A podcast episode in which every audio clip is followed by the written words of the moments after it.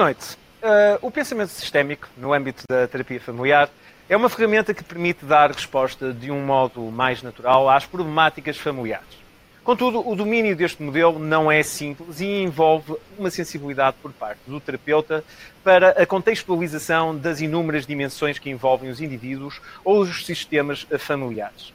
Hoje vamos levantar um pouco do véu desta ferramenta terapêutica e perceber não só como funciona, mas também como se articula com a terapia familiar.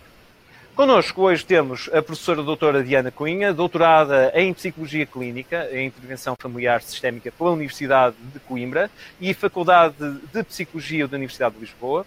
Realizou um mestrado integrado em Psicologia Clínica pela Faculdade de Psicologia da Universidade de Coimbra é docente da pós-graduação em Psicologia Clínica na Universidade de Lusíada do Porto e é igualmente coordenadora científica e docente no Instituto Criado. Temos também a professora doutora Luciana Sotero, psicóloga clínica pela Faculdade de Psicologia da Universidade de Coimbra, possui formação em terapia familiar e intervenção sistémica pela Sociedade Portuguesa de Terapia Familiar. Tem doutoramento em Psicologia Clínica, na área de especialização em Psicologia da Família e Intervenção Familiar, uh, e é assistente convidada pela Universidade de Coimbra, uh, portanto, também dentro da, da, mesma temática. É investigadora também associada do Centro de Estudos Sociais da Universidade de Coimbra. Também é nossa docente do Instituto Criado. Como já vem sendo o hábito, uh, nos webinários do, do, do nosso Instituto, os participantes poderão interagir com os oradores, colocando questões através da janela de chat, uh, esta janela que se situa do lado direito do ecrã, e sempre que desejarem colocar uma dúvida, deverão assinalá-la como questão. Tem aí, portanto, uma opção que permite efetivamente fazer isso. Os participantes que tiverem igualmente interesse poderão solicitar um certificado de participação neste evento. Este certificado poderá ser solicitado através do botão de pedido de certificado, que estará ativo durante o evento, ou então através do e-mail que seguirá no final do mesmo com a gravação. Muito bem. Começava então por lançar a primeira questão uh, e começaria talvez pela uh, professora a doutora Diana Cunha. Uh, professora, o que é o pensamento sistémico e o que é que diferencia dos outros pensamentos? Bem, eu começava, antes de mais, por cumprimentar todos aqueles que nos estarão a ver e a ouvir e por agradecer o convite, eh, neste caso, ao CRIAP, na pessoa do Dr. Luís, eh, para poder partilhar um bocadinho daquilo que são eh, as minhas, as nossas ideias sobre esta ferramenta que nos é tão querida, que é de facto a intervenção sistémica, o pensamento sistémico. Procurando então agora responder à questão, o que é, que é o pensamento sistémico e o que o diferencia de outras formas de pensamento.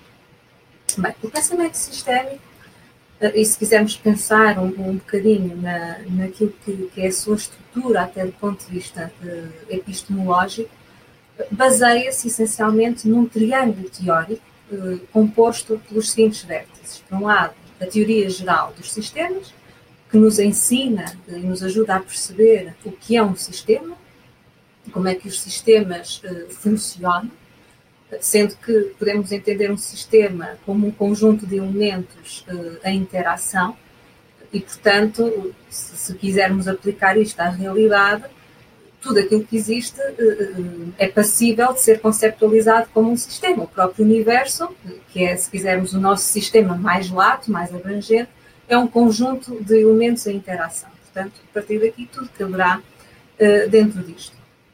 Eh, depois, um dos outros vértices uh, deste triângulo uh, teórico é a teoria cibernética, e esta permite-nos perceber como é que os sistemas mudam, como é que os sistemas evoluem, através, de, em primeiro, cronologicamente, primeiramente pela cibernética de primeira ordem e depois pela cibernética de segunda ordem, que há aqui diferenças entre elas, obviamente, não só cronológicas, mas também do ponto de vista conceptual.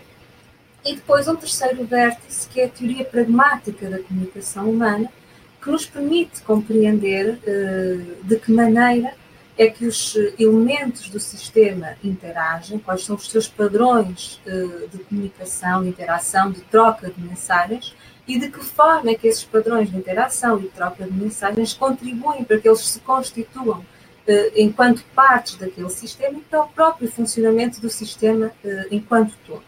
Portanto, estes são os três grandes pilares uh, do pensamento uh, sistémico. O pensamento sistémico surge, e isto penso que é importante sublinhar, como uma, uma tentativa de, de colmatar as limitações do modelo analítico, não é? Aquilo a que Rosney uh, criticava e acusava de esbroamento do saber, não é? Portanto, aquela tentativa de separar os fenómenos em pequenas partes, no sentido de procurar um conhecimento cada vez mais específico, mais afunilado, mais centrado na parte que constitui o todo. E, portanto, em alternativa, propunha-se uma lente capaz de ver o mundo, a ciência, os sistemas em geral, de uma forma holística, integradora, global, e, portanto, acreditando que era muito mais rico olhar para a totalidade dos fenómenos, das coisas, numa perspectiva interdisciplinar, do que propriamente numa perspectiva de afunilamento, portanto, no tal esbroamento do saber. Neste sentido, e voltando a citar este autor, o Rosney, ele utiliza como metáfora eh, que permite identificar ou caracterizar o pensamento sistémico esta ideia de macroscópico, ou seja, da mesma maneira que o microscópio permite eh, observar o infinitamente pequeno, da mesma maneira que o telescópio permite observar o infinitamente distante, o macroscópio seria capaz de observar o infinitamente complexo. E será este o grande objetivo, o grande princípio orientador do pensamento sistémico, sendo que para isso é necessário o indivíduo, aquele que observa, elevar-se para ver melhor, isto é, colocar-se numa posição meta, quem observa quase que de cima, ou de fora de, dos fenómenos, mas ao mesmo tempo fazendo parte deles e sendo capaz de se integrar nessa observação e reconhecendo as limitações dessa mesma uh, integração, reunir para compreender melhor, portanto, daí ser tão importante, à luz do pensamento sistémico, o foco na interação, na relação, no padrão que liga uh, e, portanto, perceber a, dinâmica entre os fenómenos, entre as variáveis, entre os sistemas e situar para agir melhor. Isto orienta-nos já para mais uma palavra-chave do pensamento sistémico, que é o contexto. É fundamental situar, contextualizar, uh, para que possamos, de facto, atribuir um significado às histórias que, que contamos e que nos são contadas. Uh, e, portanto, é através desse contexto, seja o contexto interno, seja o contexto externo, uh, que, de facto, as nossas narrativas se constroem e desconstroem com o objetivo de, de, de, compreender e tornar a realidade qualquer coisa inteligível, com significado para cada um de, de nós. Isto Muito são bem. só algumas ideias gerais daquilo que de facto é o pensamento sistémico, mas penso que, que fica tá possível compreender um bocadinho o que é que esta ferramenta nos dá. Não sei se eventualmente. Muito bem. Sim, sim, eu penso que, que essa questão estará respondida e eu agora lançava também para a, para a professora uh, Luciana Sotero. Uh, a professora, uh, pegando nesta ideia do, do pensamento sistémico, como é que ele se articula com a, a terapia familiar? Muito bem, Luís. Estou a ouvi-lo com alguns cortes, mas creio que consegui captar a ideia da sua questão. Uh, em primeiro lugar, também dar uh, as boas-vindas e as boas noites a quem nos está a ouvir, uh, ao Dr. Luís, e agradecendo, obviamente, o convite para estar hoje neste webinário, e também à minha querida colega e amiga, a doutora Diana. Um beijinho especial aqui deste lado. Um, relativamente uh, à sua questão, como é que a terapia familiar se articula com o pensamento sistémico? Historicamente, um, ambas as coisas estão uh, relacionadas, ou seja, o pensamento sistémico foi se desenvolvendo ao mesmo tempo que a terapia familiar se foi desenvolvendo. Tal como a, a Diana dizia, uh, o pensamento sistémico surge aqui num movimento contracorrente, não é? Em que de facto eh, aquilo que propõe para a área da saúde mental é deixarmos de pensar nos indivíduos individualmente, mas pensarmos sobre os indivíduos como sistemas que estão em relação com outros sistemas. O foco deixa de ser de facto o intrapsíquico, aquilo que acontece dentro dos indivíduos, e passa a ser o foco da análise, o foco da atenção do pensamento sistémico, da abordagem sistémica, o foco passa a ser a relação e a interação desse indivíduo com os outros indivíduos e com os contextos nos quais ele se movimenta. E, portanto, um dos primeiros contextos que uh, se percebeu que faria todo o sentido estudar e analisar quando se percebeu a importância que a relação que o indivíduo tem com os outros sistemas e com outros indivíduos foi de facto o sistema familiar, não é? Todos nós nascemos numa família, ou a maior parte de nós nasce numa família, cresce numa família, e portanto a, a família aparece aqui como um objeto de estudo uh, relativamente óbvio. E portanto a, a, a terapia familiar foi se desenvolvendo à medida que também o pensamento sistémico se desenvolveu, mais ou menos na década de 60, de 70, e as duas coisas acabaram por se desenvolver de uma forma uh, articulada e conjunta.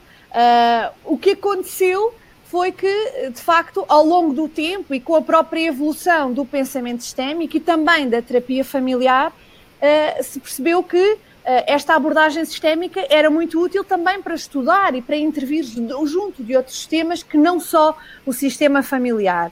E, portanto, de um movimento de despatologização para familiarização, não é? Que deixou de se centrar no indivíduo e na patologização do indivíduo passou a centrar na família.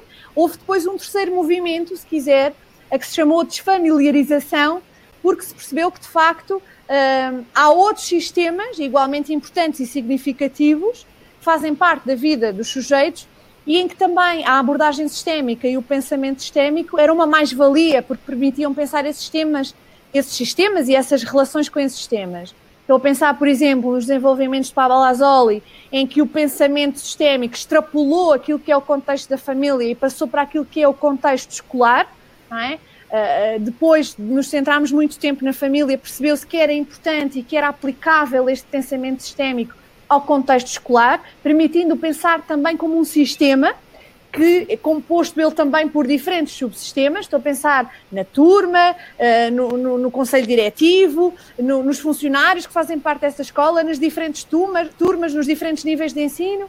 Ou estou a pensar, por exemplo, na intervenção sistémica em organizações mais alargadas ou até na própria comunidade, eh, dos quais as intervenções em rede são um exemplo eh, muito importante e que trouxe novos desenvolvimentos ao pensamento sistémico e no contexto forense também, por exemplo. Uhum. Ou os contextos de saúde, não é? Uhum. Luís? Sim, sim, exatamente. Não sei se foi suficientemente claro. Sim, sim, perfeitamente, perfeitamente, uhum. professora. Eu pensava que ainda ia desenvolver um pouco mais. Já agora, uh, professora Diana Cunha, uh, que evoluções este, este pensamento teve ao longo do tempo? Uhum. Portanto, comecei por uh, dizer isto na resposta à primeira questão e depois, de facto, uh, não, não lhe dei o devido eh, encadeamento e desenvolvimento. Mas, como eu estava a dizer, ou tentar dizer, num primeiro momento, o pensamento sistémico surge neste combate ao reducionismo inerente ao modelo analítico, ao modelo médico vigente na altura, se calhar ainda hoje, mas portanto, pretendia, de facto, afastar-se uh, destas perspectivas uh, mais reducionistas. E evolui para aquilo, uh, para o extremo oposto, aquilo a que se chamou um sistemismo redutor, em que, portanto, deixámos de, de, de ter em consideração apenas as partes e passámos a ter em consideração apenas o todo.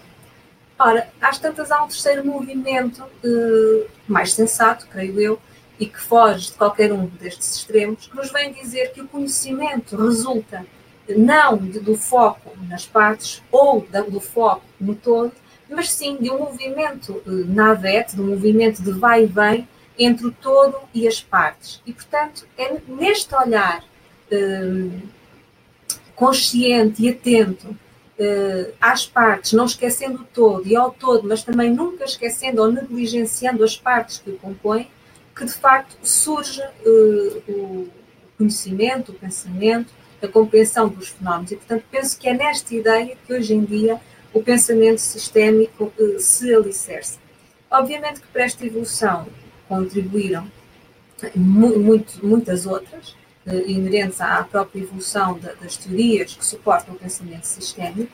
Uma delas é a transição entre a perspectiva de primeira ordem, de cibernética de primeira ordem, e a perspectiva de cibernética de segunda ordem. Ou seja, num primeiro momento do pensamento sistémico alicerçado na primeira cibernética, ou cibernética de primeira ordem, aquilo que acontece é que, e pensando no trabalho com famílias, uh, o técnico, o terapeuta, o profissional que trabalhava com as famílias era visto como um elemento externo ao próprio sistema familiar, que ocupava uma posição de perito, uh, de alguém que seria capaz de olhar para o sistema numa posição capaz de identificar aquilo que não está a funcionar no sistema, porque é que o sistema é disfuncional, e de introduzir as mudanças necessárias para que esse sistema passasse a funcionar e voltasse a encontrar um, o seu equilíbrio uh, prévio.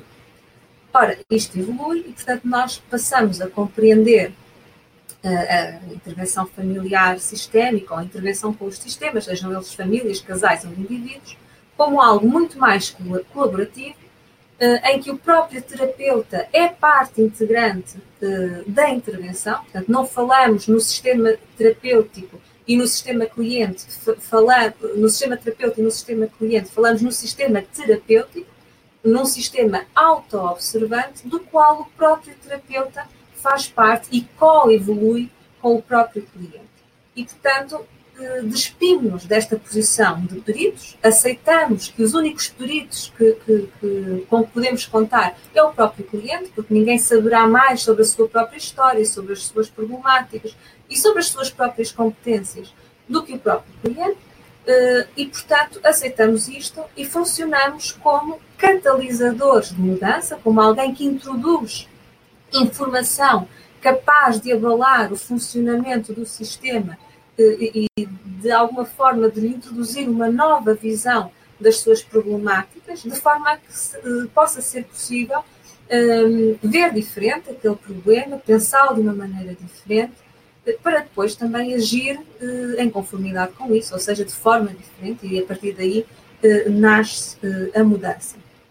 Portanto, nós passamos, e como estava a dizer também na resposta à questão anterior, a colega Luciana, desta perspectiva, e aqui já noutro movimento, em que de facto todo parece que o pensamento sistémico estava baseado ou servia para suportar a intervenção com famílias, eh, também para alargar eh, o seu âmbito de intervenção a outros contextos. Eh, e, portanto, nós podemos perfeitamente trabalhar numa perspectiva sistémica como um indivíduo, sempre com base nestes pressupostos, não é? da relação, da interação, da complexidade, da circularidade, etc. Uh, mas é perfeitamente possível fazê-lo com um indivíduo apenas, não só na terapia familiar, terapia de casal, mas também na terapia uh, individual uh, em diferentes contextos clínicos, escolar, forense, uh, comunitário, entre tantos outros. Não sei se respondi, se quiser. Que... Sim. Uh, uh, professora, só para esclarecimento aqui de, de uma participante nossa que, que questiona, em que século é que apareceu este tipo de pensamento? É recente, portanto, eu creio que isto surge na década de, de 60, 70, sim. Portanto, século XX, portanto. Sim, sim, sim. Exatamente, muito bem. Pronto, é recente e, portanto, dentro da psicologia, a intervenção familiar sistémica mais ainda, não é? Muito bem. Exatamente. Pronto, eu queria também só chamar mais uma vez a atenção uh, dos participantes. Se quiserem colocar alguma questão, podem fazer aqui através da nossa janela de chat. Estão inteiramente à vontade. Uh, uh, nós vamos seguindo com a nossa conversa naturalmente e apenas para, para dar-vos conta dessa situação. professora Luciana Sotera, como é que o, o, o pensamento sistémico avalia o funcionamento da família? Ok.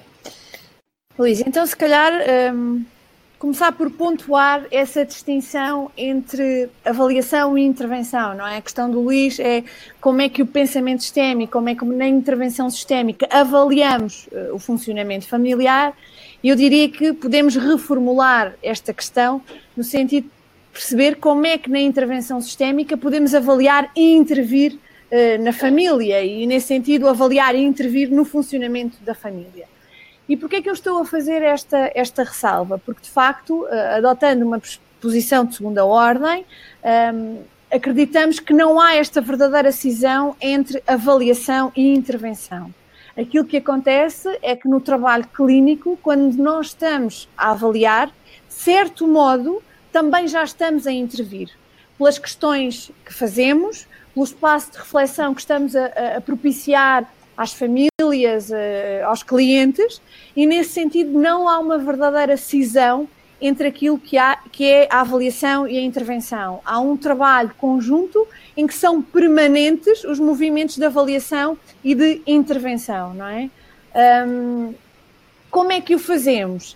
Dentro deste modelo, o modelo psicoterapêutico sistémico e familiar, que é um dos modelos dentro da psicologia clínica, um, de facto, nós socorremos diferentes modelos teóricos, diferentes teorias, uh, a partir das quais, eh, ou com as quais nós trabalhamos para essa intervenção clínica e para essa avaliação clínica.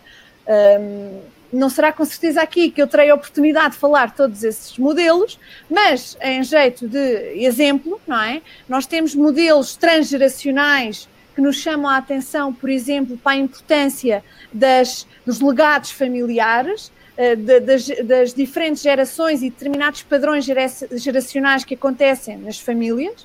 Temos, por exemplo, um modelo estrutural que nos mostra como é importante percebermos os limites, as fronteiras, os papéis e as funções de cada elemento dentro da família. Temos modelos mais comunicacionais que nos mostram como, de facto, a comunicação também tem as suas regras, também tem as, as suas redundâncias.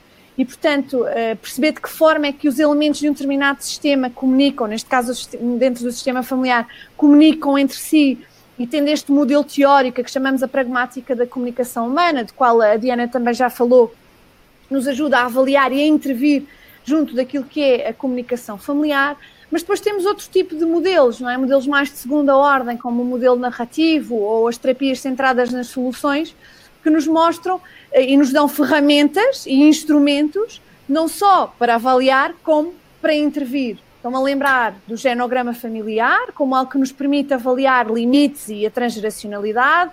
Estão a lembrar do mapa de rede, que nos, ou do ecomapa, que nos permite perceber e avaliar e intervir em simultâneo naquilo que são os outros sistemas com os quais o sistema familiar interactua, que, recursa, que recursos, que fontes de stress é que existem na vida destes sistemas.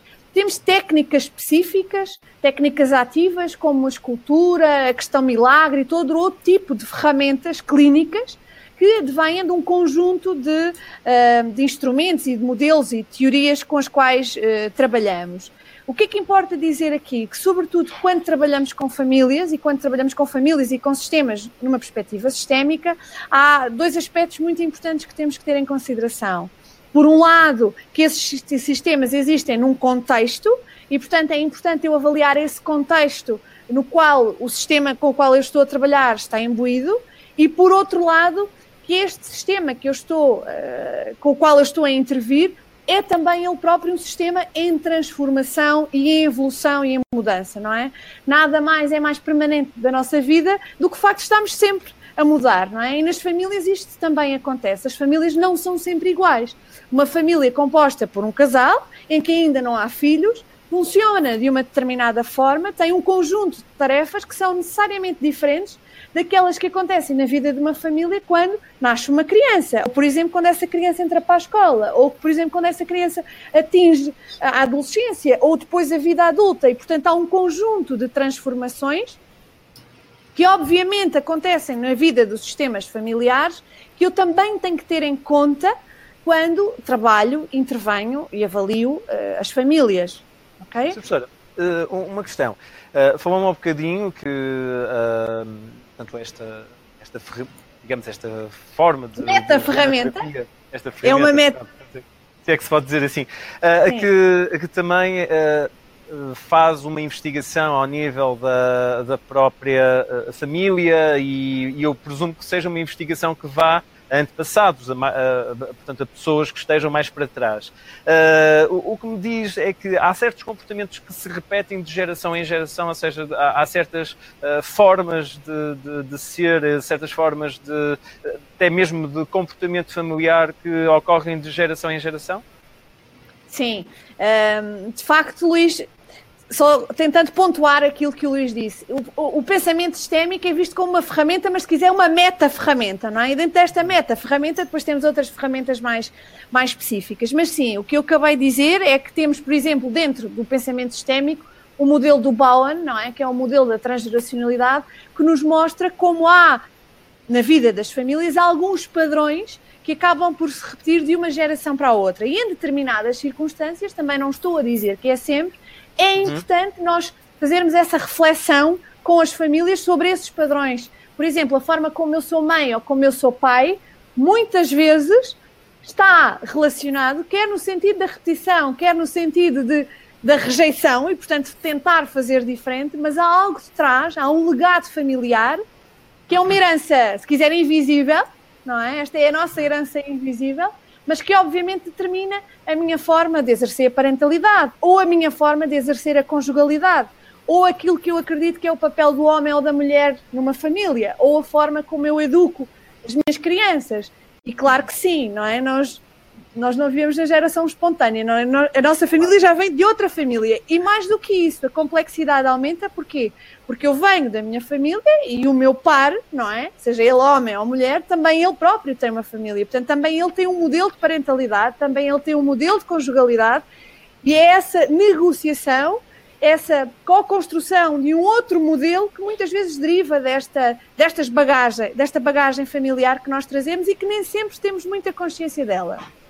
Mas este é apenas um dos modelos teóricos que nos ajuda a pensar e a intervir e a avaliar os sistemas familiares, sim. Só, só para, para, ilustrar, posso? Força, força, claro que sim, claro que sim. Só para reforçar como o pensamento sistémico de facto é tão complexo e por isso também tão interessante, tão rico e, eh, e tão útil para compreender o funcionamento humano, não obstante tudo isto, que nós aceitamos que nós, e com que nós trabalhamos, portanto, estas ferramentas, nomeadamente o modelo transgeracional, ainda assim, também o, o, a mesma linha de pensamento, ou seja, o pensamento sistémico, assume um outro pressuposto, que é o pressuposto da equifinalidade. Ou seja, uhum. apesar de eu saber que existem uh, determinados padrões, determinadas probabilidades, e que é provável que perante um determinado acontecimento a geração futura venha a desenvolver-se de, de uma determinada maneira. Ao mesmo tempo que eu aceito isto, e parece um pouco contraditório, eu também aceito este princípio da equifinalidade, ou seja, que os mesmos outputs podem dar origem a outputs diferentes uhum. e que o uhum. contrário também é verdade. Uhum. E, portanto, isto são meras linhas orientadoras e a imprevisibilidade do funcionamento dos sistemas deve ser mais uma variável a ter sempre em consideração. E, portanto, uhum. nada está determinado uh, à partida. Agora, obviamente que é fundamental tornar conscientes uh, alguns padrões que muitas vezes na própria intervenção nós verificamos que, que, que estão uh, uhum. a reproduzir-se transgeracionalmente. Uhum. Mas é muito curioso como até aqui hum, se, se, pode constatar a não linearidade da compreensão dos fenómenos e a complexidade de, de tudo isto. Muito bem. Uh, eu, lançava aqui uma primeira questão uh, de, de, um nosso participante, uh, Otávio, e, e, também um bocadinho pegando nesta ideia da transgeracionalidade, ou seja, do, do, do passar de geração uhum. em geração alguns dos comportamentos. Uhum. E ele refere aqui, ou aplica-se aqui, por exemplo, a situação do suicídio, por exemplo, dentro da, uhum. da família. Uhum. Diana, queres, queres responder? Queres que eu diga alguma coisa e tu complementas? Ou vice-versa. Quando falou em suicídio, eh, portanto, isto remete-me logo para uma perturbação depressiva, portanto, dentro deste quadro, eh, o que me faz pensar que, como todos os fenómenos psicopatológicos e não, e não patológicos, uhum. existe, obviamente, uma multiplicidade de fatores que contribuem para que eles ocorram, não é? E, portanto, a influência transgeracional, seja ela por via uh, genética adquirida, portanto, ou aprendida, é só um desses fatores entre tantos outros. E, portanto, assumirmos que uh, de facto, o suicídio pode ser qualquer coisa que, que é herdado ou transferido de geração em geração, pode ser verdade, em alguns casos, noutros nem tanto. Portanto, temos de ter alguma cautela quando fazemos este tipo de, de assunções. Agora, uhum. é evidente que pode haver aqui uma base não só genética como aprendida, e como em muitas famílias, se nós traçarmos o genograma de algumas famílias, conseguimos constatar que em diferentes gerações existem eh, diferentes eh, histórias de depressão e até de suicídio, no seu caso, eh, mais extremo. Mas, mais uma vez, e recorrendo ao princípio da multifinalidade, temos que ter aqui eh, alguma cautela ao assumir eh, esta transmissão de padrões transgeracionalmente eh, como certa, não é? Até porque os uhum. padrões, a dada altura, também sofrem rupturas, e ainda bem que sim. São os sistemas a evoluírem em, todas as, em todos os seus eixos, não só no diacrónico, uhum. mas também nos, nos restantes. Não sei sim. se, acrescentar. Sim. Sim. A professora Luciana Seter, quer, quer acrescentar mais algo? Sim, Luís, tiveram um bocadinho, mas muito rapidamente. De facto, o suicídio, tal como outras problemáticas, sei lá, estou a pensar no aborto, estou a pensar na imigração, estou a pensar na violência doméstica, estou a pensar no alcoolismo, por vezes na vida das famílias e na vida das famílias ao longo das gerações, há alguns acontecimentos, há algumas uh, características que se podem de facto repetir. O que não quer dizer, uh, como a, Diana dizia, que há causa B, ok? Uh, o que é importante percebermos é o impacto, o significado que esses acontecimentos têm na história da família, na identidade daquelas pessoas. Sei lá, uma situação de uma família em que haja um suicídio ou um aborto e isto se, seja um segredo na vivência daquela família, isto obviamente pode ter uma função na forma como aquelas pessoas se relacionam umas com as outras, não é? E poder abordar-se este assunto deixando ele de ser um segredo, pode ser um momento absolutamente marcante do ponto de vista clínico, eh, no sentido de ser transformador, ok? Trazer mudança uh, no funcionamento daquela família. Mas, tal como a Diana dizia e muito bem, é importante frisar, de facto, quando pensamos uh, em termos de, em termos sistémicos, não pensamos no sentido da linearidade, tal como a Diana dizia, pensamos no sentido da multicausalidade, da bidirecionalidade e de como eh, temos fatores de risco e fatores de proteção. E este, este cruzamento destes diferentes fatores determina um, um determinado resultado ou desemboca num determinado resultado que não é igual em todas as famílias, ok? Há uma variabilidade, há uma complexidade grande e, portanto, tentamos sempre fugir destes modelos mais lineares. E, de facto, o modelo da transgeracionalidade até é um modelo que se desenvolveu naquilo que era, como a Diana dizia, o momento da primeira cibernética, em que, apesar de tudo, achávamos que havia aqui alguns padrões. Hoje em dia já não se pensa assim, pensando sistemicamente, já pensamos nos sistemas como sistemas muito mais complexos, ok? Exatamente. Muito bem. Uh, mais uma questão, uh, desta vez uh, lançada pela Inês Nogueira, ah, e ela pergunta como é que é possível, se é que é possível, aplicar o pensamento sistémico no contexto forense. Uhum. doutora Diana, quer avançar primeiro e depois passar para a professora? Sim, até posso perfeitamente começar é uma área que me é querida precisamente porque a minha área de mestrado integrado foi a psicologia forense numa perspectiva sistémica. Um, e, e, remetendo até para aquilo que eram os possíveis locais de, de, estágio, que são representativos da intervenção do psicólogo forense com esta perspectiva, com esta ferramenta, nós podemos aplicar o pensamento sistémico e o modelo sistémico tanto no trabalho com agressores como no trabalho uh, com vítimas. No meu caso, por exemplo, e peço desculpa por estar a ser tão autorreferencial e a, e a procurar a minha, e a ilustrar com a minha experiência pessoal, uh, mas de facto, no meu caso, uh, estagiei na APAV, na Associação de Apoio à Vítima, e portanto todos os modelos de intervenção que utilizava com as vítimas de violência na intimidade uh, conjugal eram modelos de, desta perspectiva, modelos da perspectiva sistémica. Portanto, eram aqueles que eram estes modelos que suportavam o trabalho terapêutico uh, uh, realizado com esta população específica.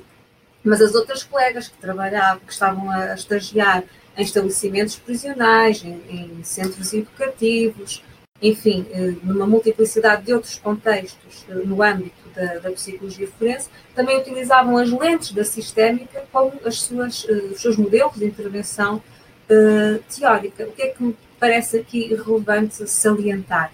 Uh, é que não há um modelo certo uh, para trabalhar, seja em que contexto for. Portanto, o modelo sistémico é útil, sobretudo, se quem utiliza se identifica com ele. Porque nós sabemos que a base de qualquer intervenção e, e do sucesso de qualquer intervenção é, sobretudo, a relação terapêutica.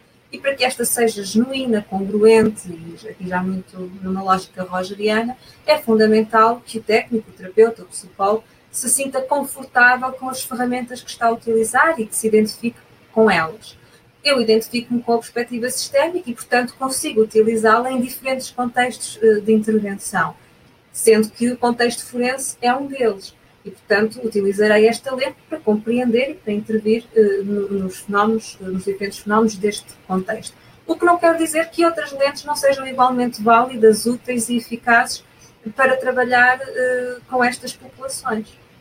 Uh, não sei se respondi. Uh, sim. Eu também posso dizer qualquer coisa, Luís. Força, força, força, claro que sim. Sim. sim. Então, Inês, o que é que me parece que pode ser importante clarificarmos? De facto, que, o que nos caracteriza enquanto terapeutas familiares e interventores sistémicos não é com quem trabalhamos nem onde trabalhamos. E com isto quer dizer que nós podemos trabalhar desde com um indivíduo isoladamente a um conjunto de indivíduos, ok?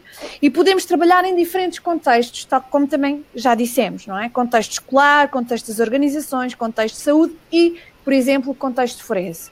O que nos caracteriza é sim a forma como trabalhamos, os modelos teóricos dos quais partimos o pensamento uh, pelo qual nos regemos e que nos ajuda a compreender as situações, os sistemas e a intervir junto deles, ok? Uh, há um trabalho sistémico muito sério, por exemplo, que é feito em Portugal nem tanto, mas lá fora muito, nas situações de violência familiar, não é? Nós sabemos que hoje em dia, até a própria forma como os serviços estão organizados em Portugal, é muito de olhar para o agressor, por um lado, e é um trabalho com o agressor, e por outro lado, o, trabalhar, o trabalhar com a vítima.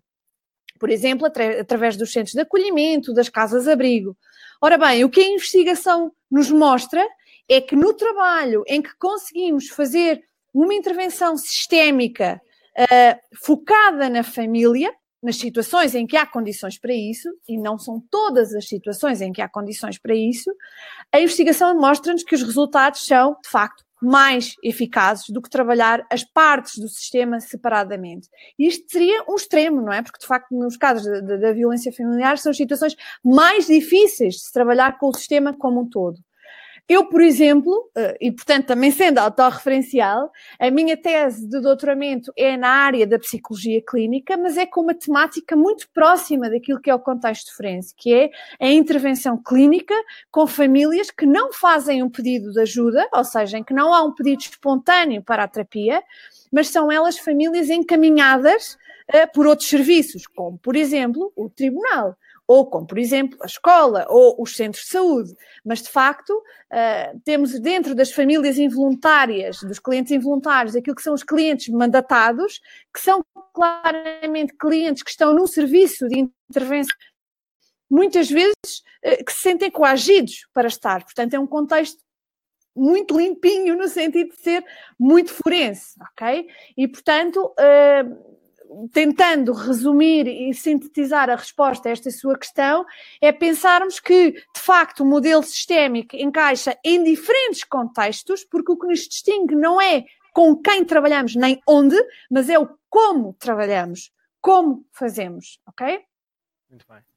Muito bem. Já agora, pegando também na mesma ideia, uh, como é que se adapta este, esta ferramenta, uh, se professora, uh, à parte da uh, mais educacional? Isto é uma questão que é colocada pela Inês Gaspar. Ou seja, como é que o modelo sistémico uhum. Uhum. pode ser aplicado no contexto escolar? Ok. A intervenção sistémica em contexto escolar, que, como disse há pouco, foi desenvolvida sobretudo pela Palazzoli, é de facto um contexto de intervenção uh, que eu diria muito interessante. Um, porquê? Porque permite pensar o sistema escolar à luz dos sistemas, é? percebendo o contexto uh, escolar como uh, um conjunto de subsistemas que estão interligados dentro de um sistema mais amplo que é a escola. Isto para lhe dizer que há diferentes EVECOs, diferentes autores, por exemplo, estou a lembrar no Kurunushi, de Evecos, que desenvolvem formas de intervenção em contexto escolar eminentemente sistémicas. Por exemplo, trabalhando com a turma, ou trabalhando na relação do professor com os elementos da turma, ou trabalhando com um determinado grupo de alunos, ou trabalhando na relação do professor com a direção da escola. Portanto, tem inclusivamente aquilo que eles chamam o diagnóstico topológico, que é uma forma de encontrarmos um, um, diagnósticos relacionais, ok, que pontuam diferentes problemáticas que acontecem na escola. E hoje em dia, e infelizmente em Portugal, de facto a intervenção sistémica eu acho que tem muito caminho para se desenvolver, porque habitualmente o psicólogo que trabalha numa escola é visto entre duas uh, posições, não é? Ou é um psicólogo escolar que uh, trabalha sobretudo uh, as questões das dificuldades de aprendizagem ou as dificuldades de comportamento, mas, portanto, muito fechado num gabinete e trabalha diretamente com o aluno ou com um grupo de alunos, o que não é tão comum assim, ou até um psicólogo muitas vezes trabalha na escola, mas que é sobretudo um, um psicólogo clínico. Uh, e de facto, o que a abordagem sistémica nos propõe é uma leitura das dificuldades de aprendizagem e uma leitura dos problemas de comportamento que acontecem no contexto escolar como algo que acontece eminentemente do ponto de vista relacional, ok? Como um problema que tem um significado, que tem uma leitura, que tem uma compreensão e tem uma função na forma como o sistema escolar funciona. E este ponto nodal, não é? esta função que este comportamento tem, pode localizar-se em diferentes eh, interconexões destas diferentes partes que fazem, que compõem o sistema escolar, ok? Portanto, há inclusivamente um conjunto de técnicas, sei lá, estou-me a lembrar da videoscopia como uma técnica que pode ser utilizada em contexto escolar, utilizando o vídeo e a filmagem de alguns momentos de interações daquilo que acontece na escola como uma ferramenta de autorreflexão e de meta-reflexão sobre uh, estas situações escolares e, portanto, uh, para esta pessoa que fez estas, estas questões, há todo um conjunto de autores sistémicos que desenvolveu um trabalho muito sério e muito rico sobre a intervenção sistémica em contexto, em contexto escolar. Muito bem. Professora Diana, quer acrescentar mais alguma coisa? Não, não. Portanto, estava a pensar eh, nos diferentes interfaces e penso que mais um deles é precisamente o interface escola-família também. Uhum. Claro que Quando sim. olhamos com esta ferramenta, hum, conseguimos sair para além de, dos próprios limites até físicos, que é a escola, uh, e, e, contextualizar mais uma vez uh, o indivíduo uh, nos, nos, diferentes e principais contextos do seu desenvolvimento, sendo que a família, a maior parte das vezes, é um contexto uh, prioritário e privilegiado. Uhum. Portanto, este interface acaba por ser uh, muitas vezes fundamental no trabalho que o psicólogo escolar, numa perspectiva sistémica, uh, desenvolve. Uhum. Muito bem. Uh, doutora, uh, doutora Diana, pegando também na, um pouco na, na, na experiência da, da, sua tese uh, e também no, no, trabalho que desenvolveu na APAV, Uh, aqui a Inês Gaspar coloca também mais uma questão que tem a ver com o seguinte: uh, pegando nesta perspectiva do, da, da, ideia sistémica, como é que se atua numa família disfuncional, sobretudo quando se, se fala aqui num contexto de violência doméstica? Em primeiro lugar, esta ideia de, de, família disfuncional também já é uma ideia muito de, de, primeira ordem, não é?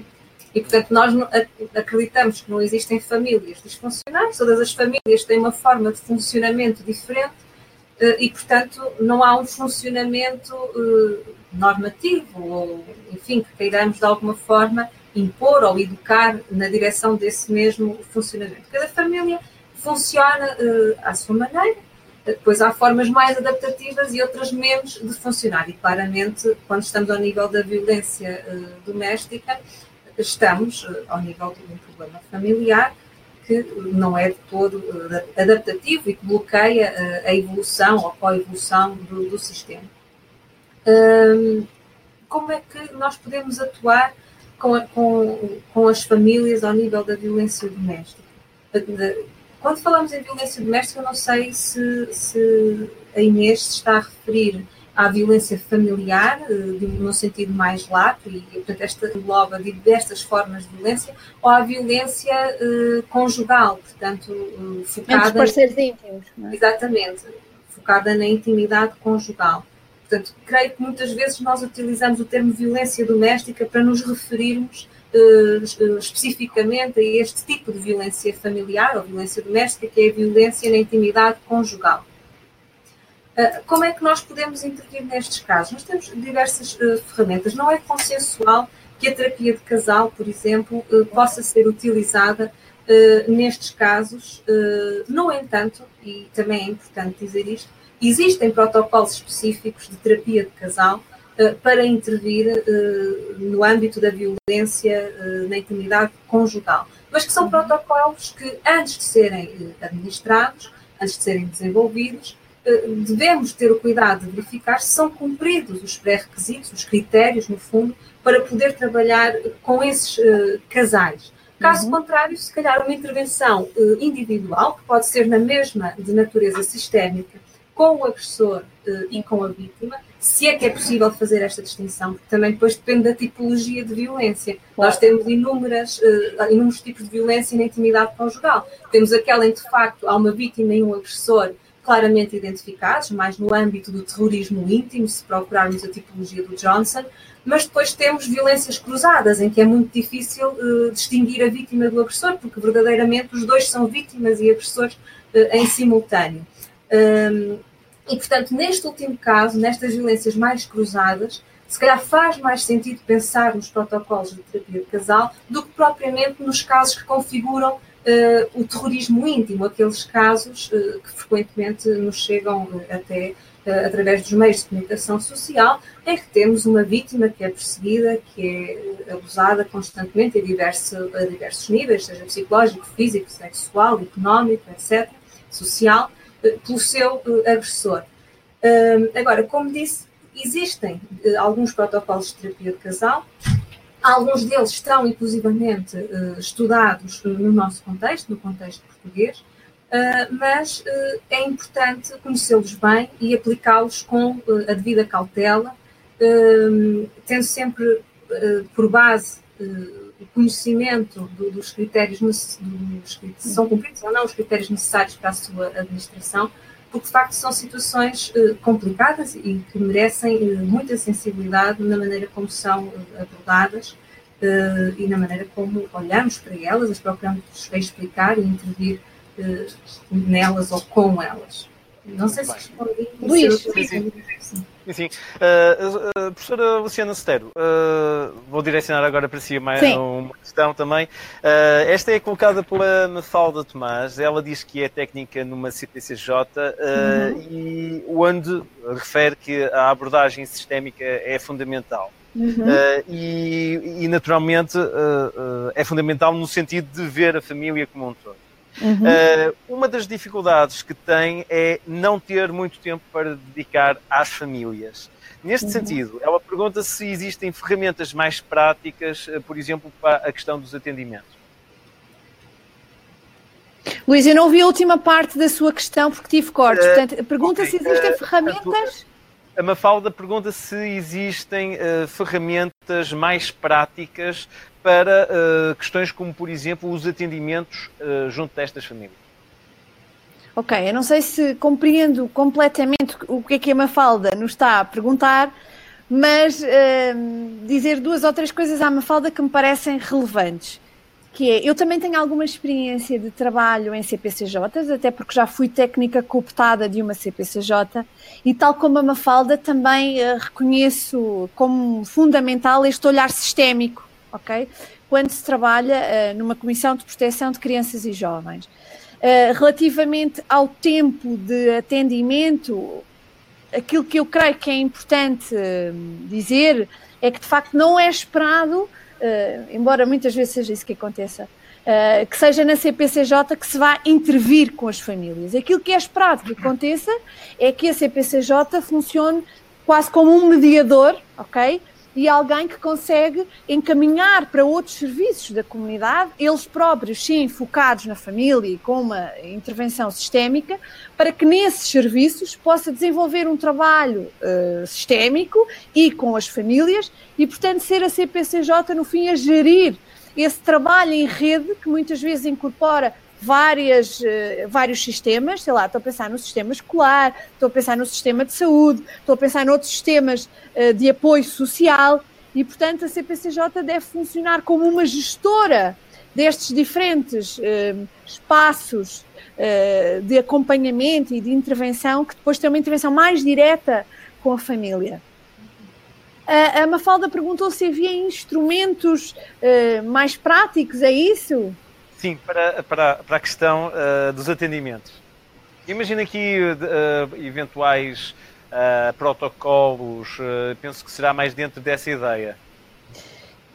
Ok, o que é que eu acho que pode ser muito importante enquanto ferramentas de trabalho de alguém que trabalha numa CPCJ e que tem esta função, como já disse, que me parece a mim que deve ser muito da gestão da rede, ok? Acho que é muito importante conhecer instrumentos como o Ecomapa.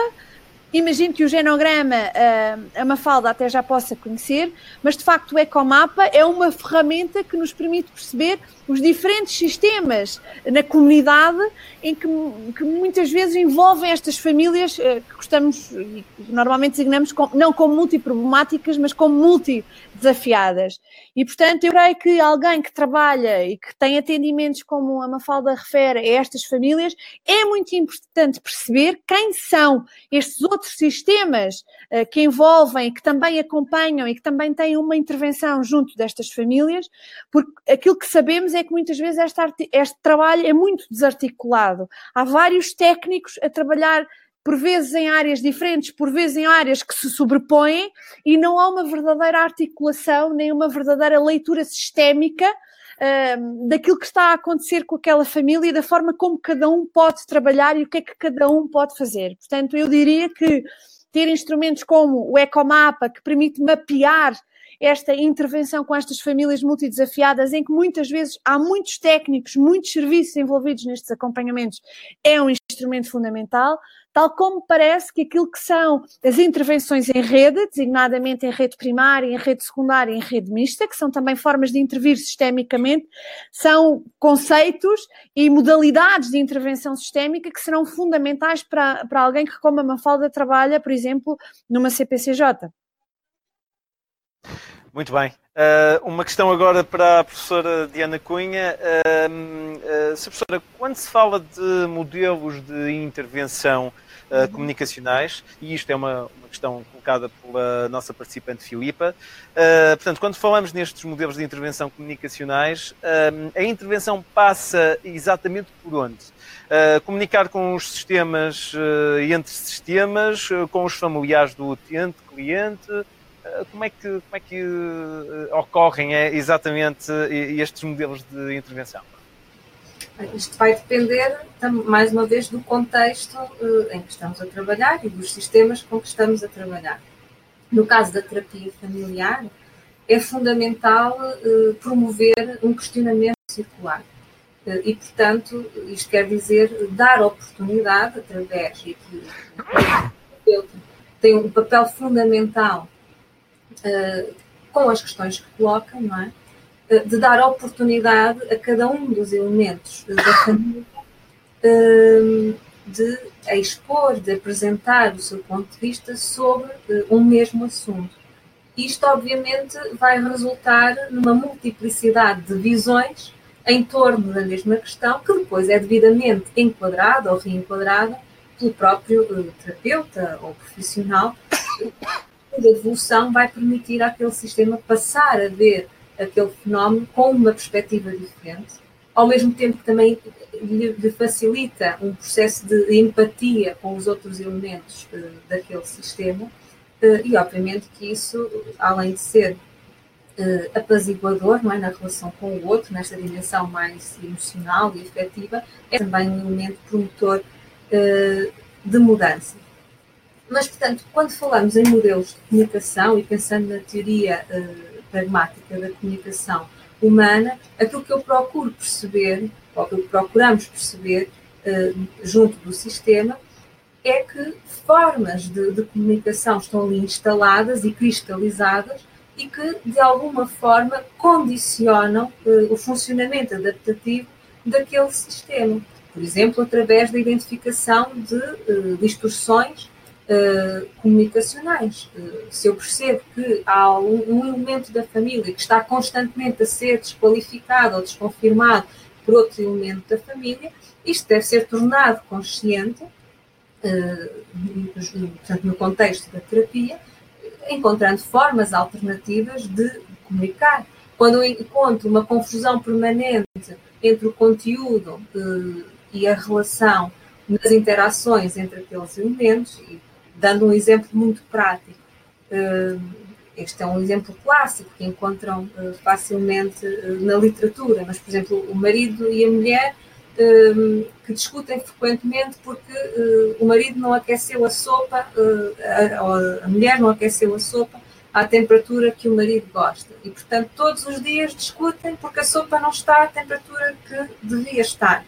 Percebemos claramente que isto é um problema que não é um problema de conteúdo, apesar de estar a ser discutido através do conteúdo, que é sopa quente ou fria, demasiado quente ou demasiado fria, mas é um problema de relação e que tem que ver com esta questão de tu deve, tens o dever de, de me conhecer e de preparar as coisas como eu gosto. Isto na perspectiva do marido. Já na perspectiva da mulher, eu faço o melhor que sei e não tens o, o, o direito de me cobrar o que quer que seja uh, ao nível destas tarefas. E, portanto, há aqui um jogo de controle e de poder que deve ser tornado consciente no âmbito da terapia, no sentido de, por um lado, ao torná-lo consciente, já estamos naturalmente a, a surtir algum efeito se calhar o maior de todos, no âmbito daquele sistema. Porque depois ele encontrará, competente como é, certamente, os recursos necessários para poder passar a agir de forma diferente e a fazer uma discussão focada na relação e não no conteúdo, que é, por exemplo, o que é que te faz sentir ou o que é que tu sentes quando eu te peço, ou discuto, ou exijo que a sopa esteja à temperatura que eu gosto. O que é que tu sentes quando eu não faço este tipo de exigências? Ou o que é que tu sentes quando eu não aqueço a sopa à temperatura que tu gostas? O que é que isto te faz pensar? Para onde é que isto te leva? O que é que isto te faz questionar sobre nós, sobre a nossa relação, sobre o que eu sinto por ti, uh, sobre a maneira como me posiciono uh, em relação uh, a nós próprios e, a, e a, àquilo que nós somos enquanto casal. e, portanto, é muito nesta lógica que, que, nós trabalhamos. Isto são só alguns exemplos e, portanto, seria necessário muito mais tempo para poder uh, abordar outros. Não sei se consegui responder. Uh, sim, à, sim, sim. À Facilmente se poderia resolver com a compra de um novo micro-ondas, provavelmente. Estou a brincar. ou arranjar um outro marido, ou arranjar um outro marido. Ou arranjar outro marido. Muito bem. Pronto, nós estamos também a caminhar a, a largos passos para, para o final do nosso evento. Eu vou só lançar uma última questão e talvez desta vez eh, direcionado à, à professora Luciana Cetero. Uh, esta questão é colocada pela Romina. Ela uh, questiona quais as melhores estratégias, numa perspectiva naturalmente sistémica, uh, e já agora, se possível, referências bibliográficas que poderiam ser consultadas uhum. uh, para intervir em contexto paliativo. Uh, okay. Ou seja, uh, em paliativo, e ela depois refere aqui também em contexto da perda de um membro familiar. Uh, uhum. Professora, quer dar o seu, a sua ideia em relação a isto? Ok, Luís, mais uma vez eu ouvi o com cortes, mas eu vou dizer o que é que eu ouvi da sua questão e o Luís vai complementar aquilo que okay. eu não ouvi, está bem? Muito bem, muito bem. No fundo, eu, eu, eu percebi que uh, é pedido algum suporte em termos de literatura e de intervenção em contextos paliativos, é isso? Exatamente, e também okay. em contexto da perda de um membro familiar. Muito bem. Ok, então aqui nós temos até uma referência muito próxima, não é, Diana? Nós temos uma colega que se chama Neide Areia, está neste momento a entregar a sua tese de doutoramento uh, especificamente sobre a intervenção sistémica uh, em cuidados paliativos, nomeadamente em, doentes oncológicos. E, portanto, há de facto uh, um, conjunto de referências importantes. Eu, acho que procurando pelos artigos da Neida Areia, vai conseguir chegar a outras referências bibliográficas igualmente relevantes nesta, nesta temática. Estou-me a lembrar, por exemplo, de Navarro Góngora, que é um terapeuta familiar espanhol, que também trabalhou muito um, esta questão da intervenção sistémica com famílias em que há doença, em que há doença crónica, e, portanto, os cuidados paliativos como sendo uma das fases terminais da doença, da doença crónica, em que esta, esta nossa ouvinte, acho que posso dizer assim, pode encontrar várias referências sobre possível intervenção, não é? De facto, uma área de intervenção muito interessante que tem se desenvolvido bastante no, nos últimos anos e temos esta colega muito perto aqui da Universidade de Coimbra que está de facto a acabar a sua tese de doutoramento sobre a intervenção sistémica em cuidados paliativos. Uh, tal como temos uma estagiária este ano que também está a fazer o seu estágio numa unidade de cuidados uh, paliativos. Portanto, uh, creio que através da, da das referências da Neida Areia e também de Navarro Góngora, o espanhol, esta, esta pessoa que nos está a ouvir vai encontrar algum suporte bibliográfico, está bem? Ok, muito bem.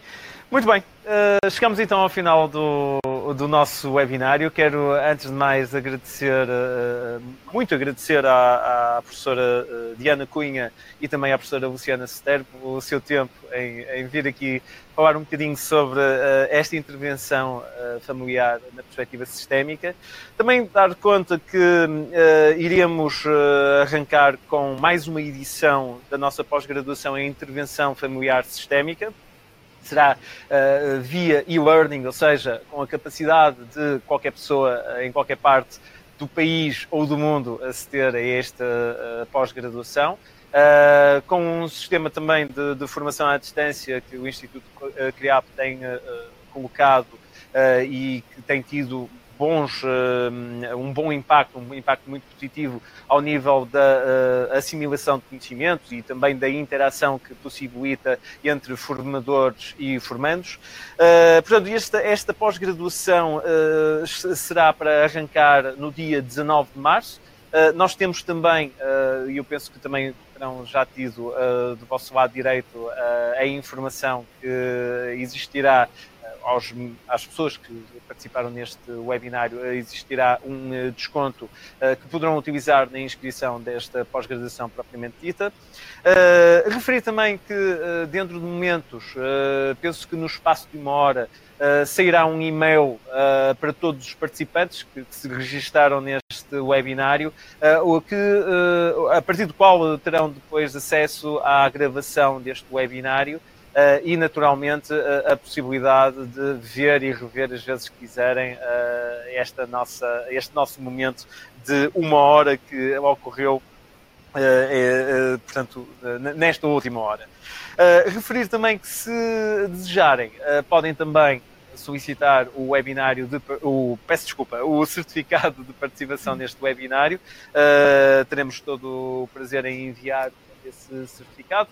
Têm também um link uh, neste momento aqui do lado direito uh, que poderão utilizar para solicitar esse, certificado uh, e referir que iremos ter mais dois webinários em breve, ainda durante o, o curso deste mês de março. Um primeiro sobre genealogia e sobre como pesquisar portanto, fontes uh, dos nossos antepassados. Uh, este webinário será pela primeira vez transmitido a partir da FNAC uh, no Norte Shopping, aqui na cidade do, do Porto, e portanto será também com o, portanto, o, o dinamizador o principal dinamizador e o formador do, do, curso de genealogia que iremos também ter aqui no Instituto CRIAP em breve. Eh, com o professor Francisco Queiroz. Eh, e por último, também eh, um webinário que irá, peço desculpa, ocorrer por ocasião do Dia do Pai, Uh, apesar de ser no dia seguinte ao Dia do Pai, que será no dia 20 de março. Uh, este webinário também será presencial, se quiserem uh, estar presencialmente nas nossas instalações em Lisboa, poderão fazê-lo. Chama-se, aliás, a temática é a parentalidade positiva, chama-se Educar pela Positiva, digamos assim. e será com o Dr. Nuno Martins, e terá também como participantes, como oradores, digamos assim, a atriz Núria Madruga, a blogger Maria Ana Ferro e também estará presente o Jorge Gabriel, o apresentador Jorge Gabriel, também que darão a sua perspectiva de pais que aplicam naturalmente esta parentalidade. Portanto, estão todos convidados quer para um no dia 17 de março, quer para o outro no dia 20 de março, a estarem presentes presencialmente ou à distância. Uh, teremos todo o prazer em tê-los uh, connosco e agradecer mais uma vez as vossas questões, a vossa participação no, no webinário de hoje. Uh, muito, muito obrigado mais uma vez e encontramos então nos próximos webinários. Boa noite.